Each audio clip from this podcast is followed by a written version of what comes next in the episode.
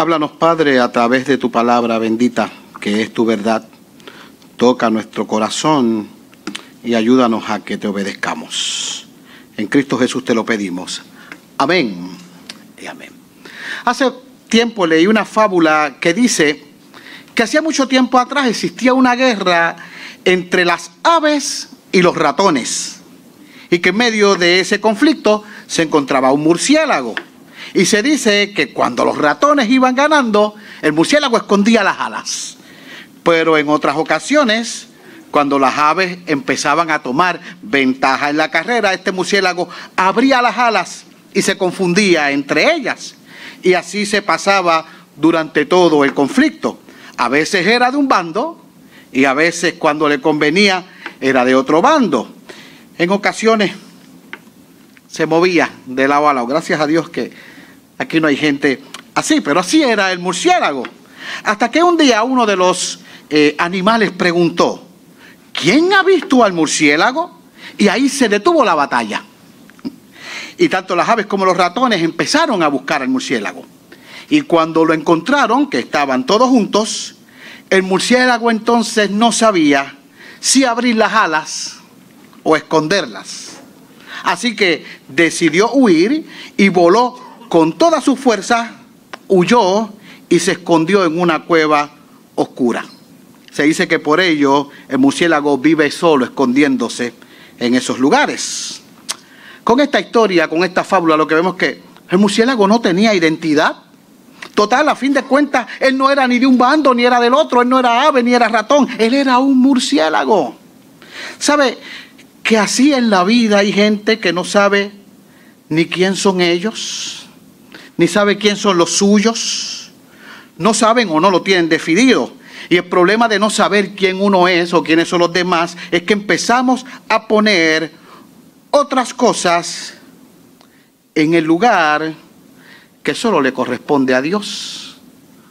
Porque si no nos conocemos o no conocemos al Señor, como no nos conocemos, empezamos a poner cosas en el primer lugar. Y ese lugar solo lo ocupa Dios. Ponemos hijos en el lugar de Dios. Ponemos nietos en el lugar de Dios. Ponemos esposos o esposas en el lugar de Dios. A veces otras personas ponen cosas, ponen trabajos y peor aún ponen títulos, ponen otras cosas, pero peor aún, se ponen ellos mismos. Déjenme incluirme ahí. Nos ponemos nosotros mismos en el lugar de Dios. Siempre hemos querido ser lo más grande. Desde el comienzo de, la creación. Por eso, por eso es que caímos.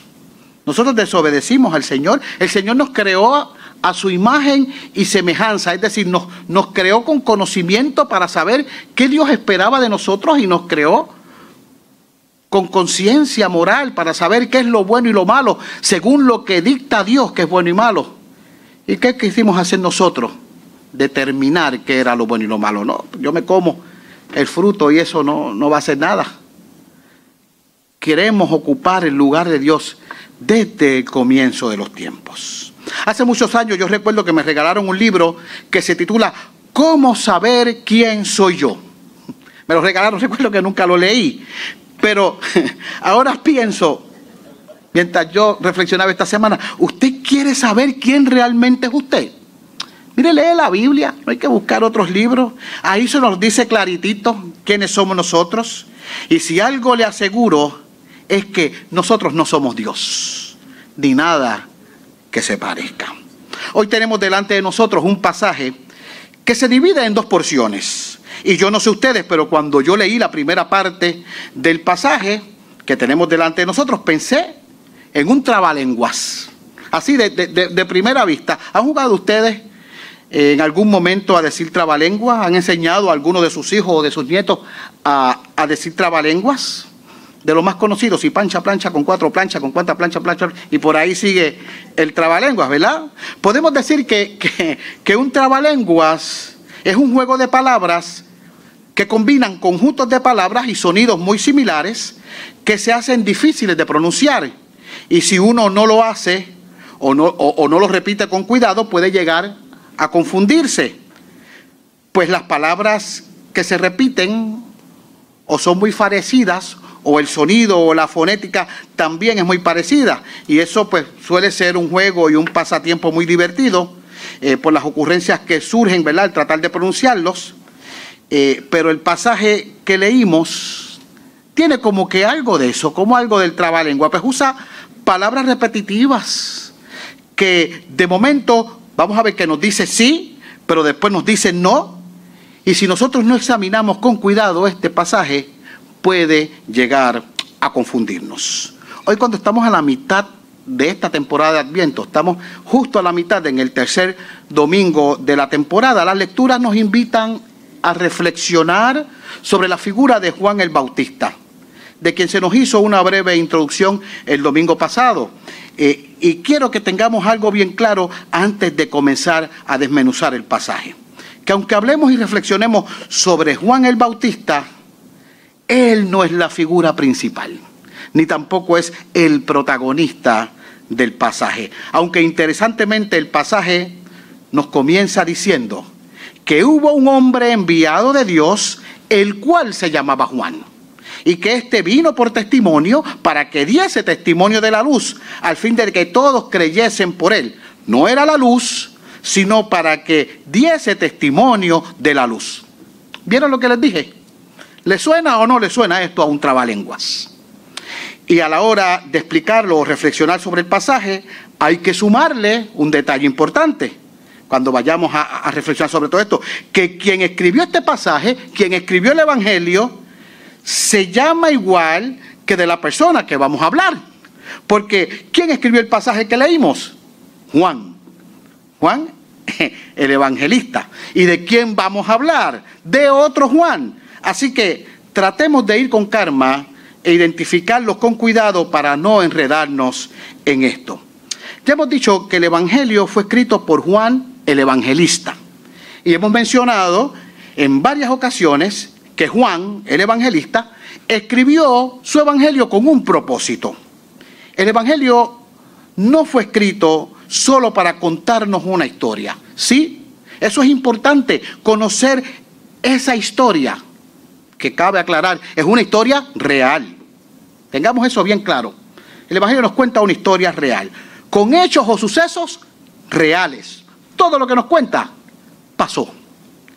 Y nos los cuenta con personajes que también fueron reales, que existieron en la vida real, no se los inventaron, ni, en Juan, ni en los otros evangelios, fueron personajes reales que tuvieron hechos en lugares reales, que sucedió en un momento o en un tiempo real en la historia.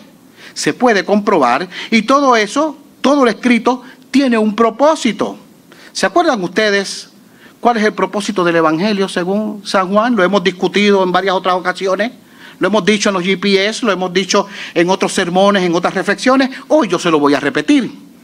Juan escribe este Evangelio no solo para que conozcamos la historia de Jesús, como ya dije, sino escribe este Evangelio para que creamos y para que creamos que Jesús es el Cristo, no para que creamos cualquier cosa, para que creamos que Jesús es el Cristo, el Hijo de Dios, y para que creyendo en Él tengamos vida en su nombre. En otras palabras, para que creyendo en Jesús, el Hijo de Dios, tengamos vida eterna. No hay otra forma de obtener la vida eterna. La Biblia es clara en eso. No es haciendo cosas, no es portándome bien, no es yendo todos los domingos a la iglesia, no es ofrendando. Todas esas cosas son importantes porque demuestran nuestro testimonio de que hemos creído en el Señor. Pero la Biblia es clara y Juan es claro. Solo en creyendo en Jesús podemos obtener salvación. Y como ese es el propósito de Juan, el evangelista, todo su evangelio va a apuntar a ese propósito, a que creamos en que Jesús es el Cristo, el Hijo de Dios.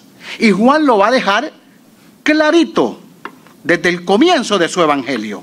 Lo va a decir desde el principio, desde el primer versículo. Dice el primer versículo, en el principio era el verbo, haciendo referencia a Jesús. Y el verbo era con Dios. Y el verbo era Dios. Juan el Evangelista no va a perder tiempo.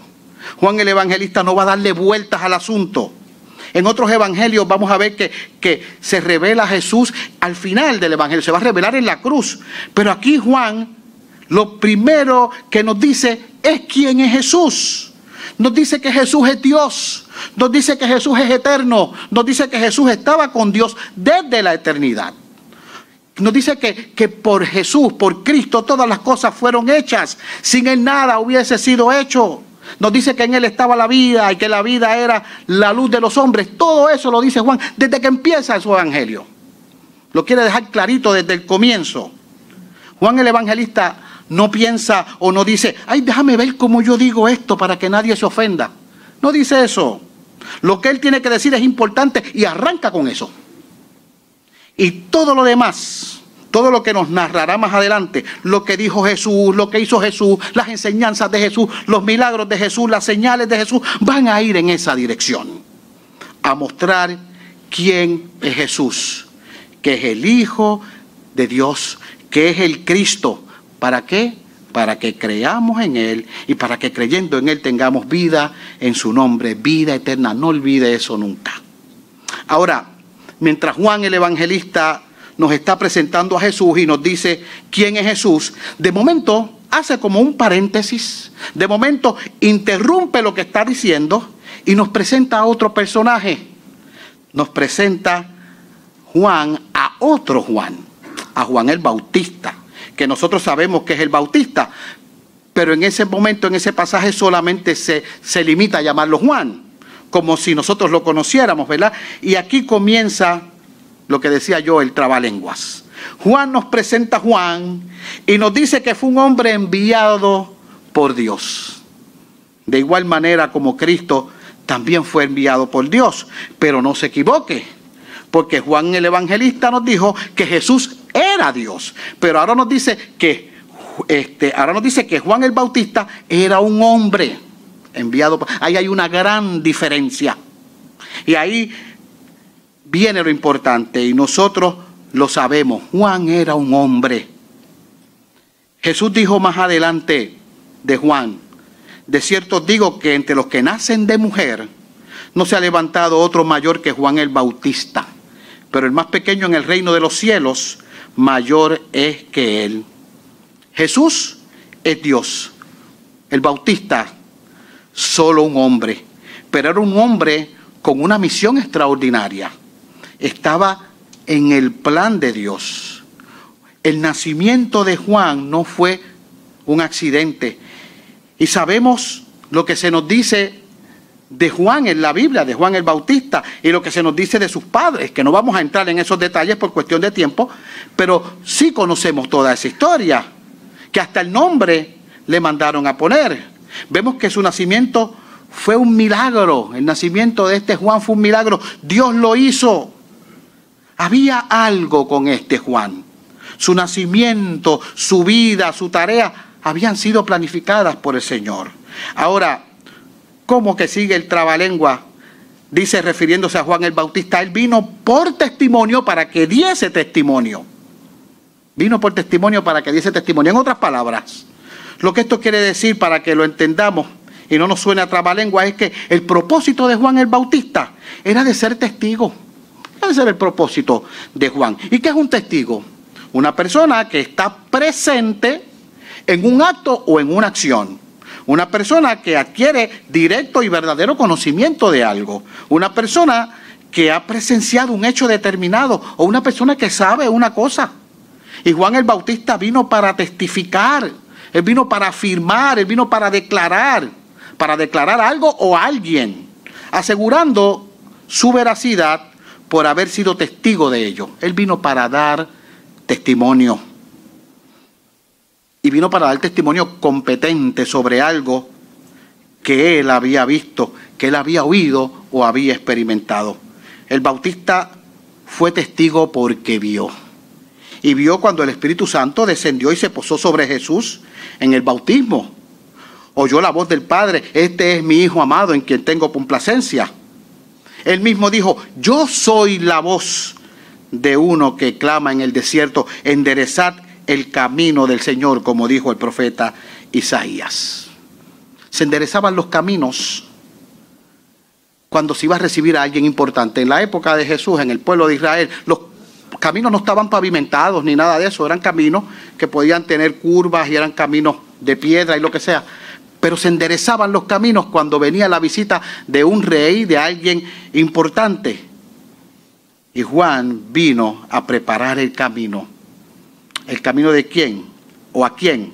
A la luz, dice el texto, que es Cristo. Más adelante dice Cristo en el mismo Evangelio, yo soy la luz del mundo. Juan, Juan el Bautista sabía que él no era la luz. Él sabía que no era el Cristo, él sabía que él no era el Mesías, pero él lo anunció. Él dijo más adelante, ese es el Cordero de Dios. Incluso dos discípulos de Juan siguieron a Jesús cuando Juan lo proclamó. Y cuando Jesús pide que a Juan que lo bautice, él dijo, yo, no, yo, yo, no, bautízame tú a mí. Dijo en otra ocasión, es necesario que yo mengüe y que él crezca. Cuando le dijeron, allí está Jesús y se están yendo los discípulos, se está yendo la gente con él.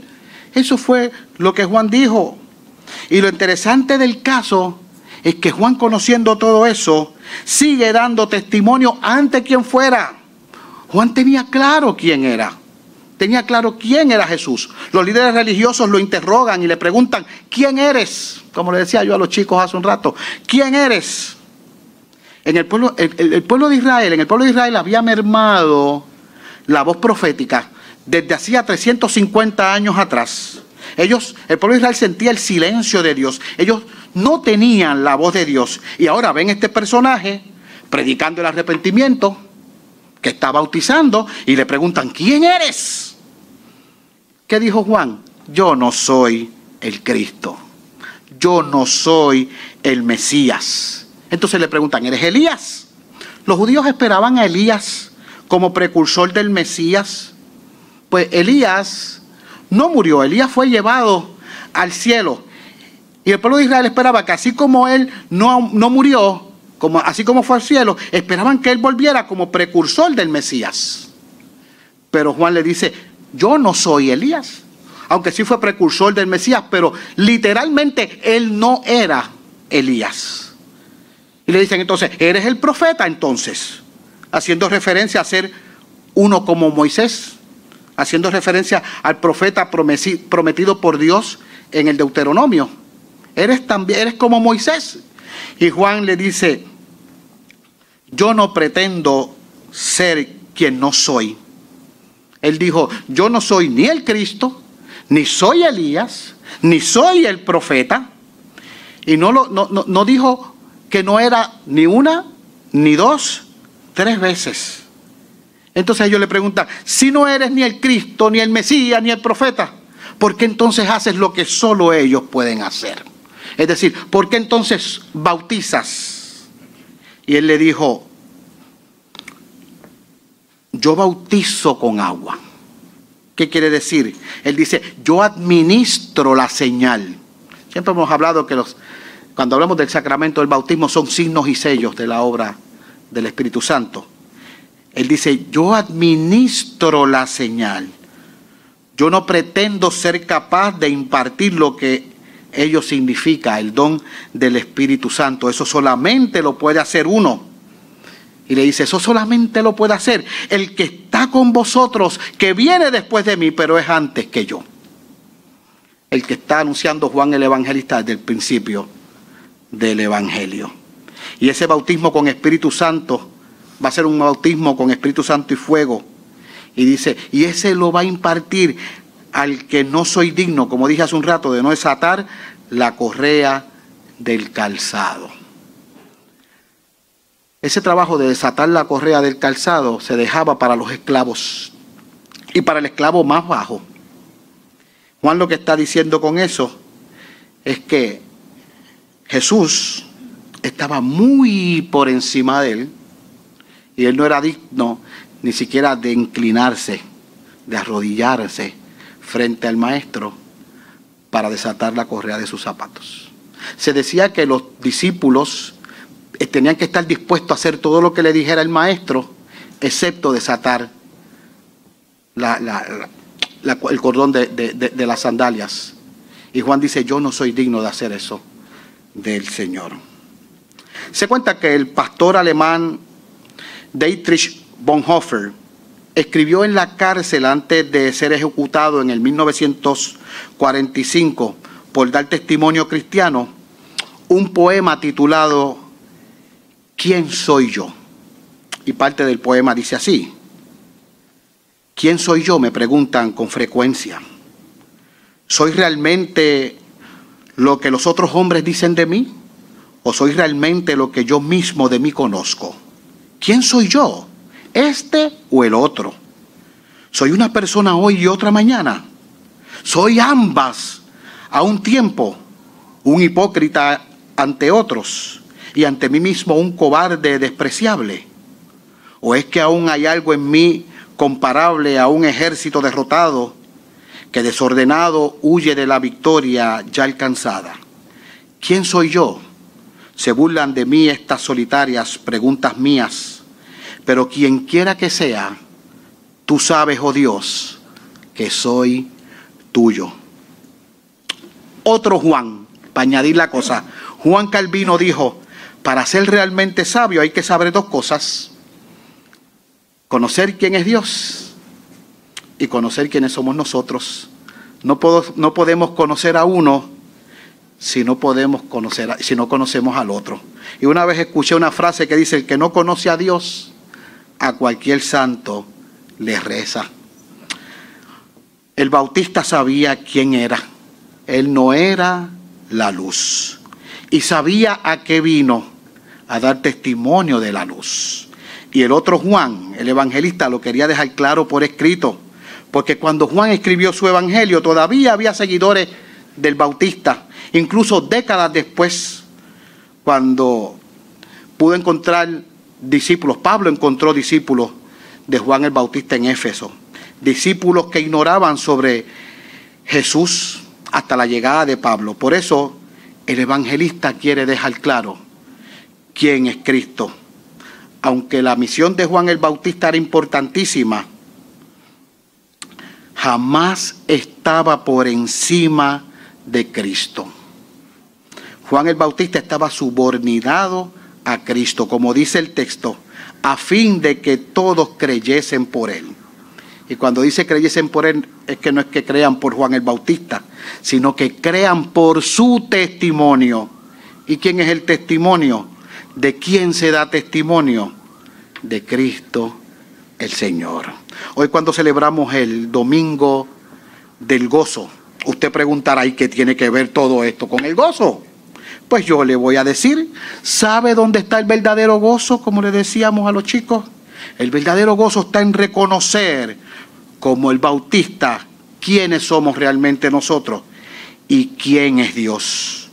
Porque si usted sabe bien esas dos cosas y si usted sabe bien lo que conlleva esas dos cosas, uno no va a querer nunca ocupar el lugar que solo a Dios corresponde ni tampoco va a descansar en sus propias fuerzas para querer ganar favores en el cielo. Porque si así lo hace, ¿sabe usted lo que va a pasar? El verdadero gozo se obtiene al saber que tenemos seguridad, a saber que tenemos esperanza, al saber que tenemos paz, porque conocemos y descansamos en el único que nos puede dar vida eterna, que es Jesucristo el Señor, que reconocemos el que nos puede dar verdadero gozo, el que es la verdadera fuente de gozo. Que el Señor nos ayude así a reconocer que el gozo verdadero descansa en aquel que dio su vida por ti y su vida por mí, para que tengamos gozo y lo tengamos desde aquí hasta la eternidad. Que así nos ayude el Señor. Padre bueno, Padre amante, gracias te damos por tu palabra bendita. Gracias porque podemos conocerte quién eres y podemos conocer quién somos nosotros. Tú lo has revelado en tu palabra. Gracias por tu Hijo Cristo. Que seamos como el Bautista, testigos y testimonios para proclamar y enderezar el camino, para proclamar al que vino y al que vendrá, el único Rey de Reyes y Señor de Señores, Jesucristo el Señor, por quien oramos. Amén y amén.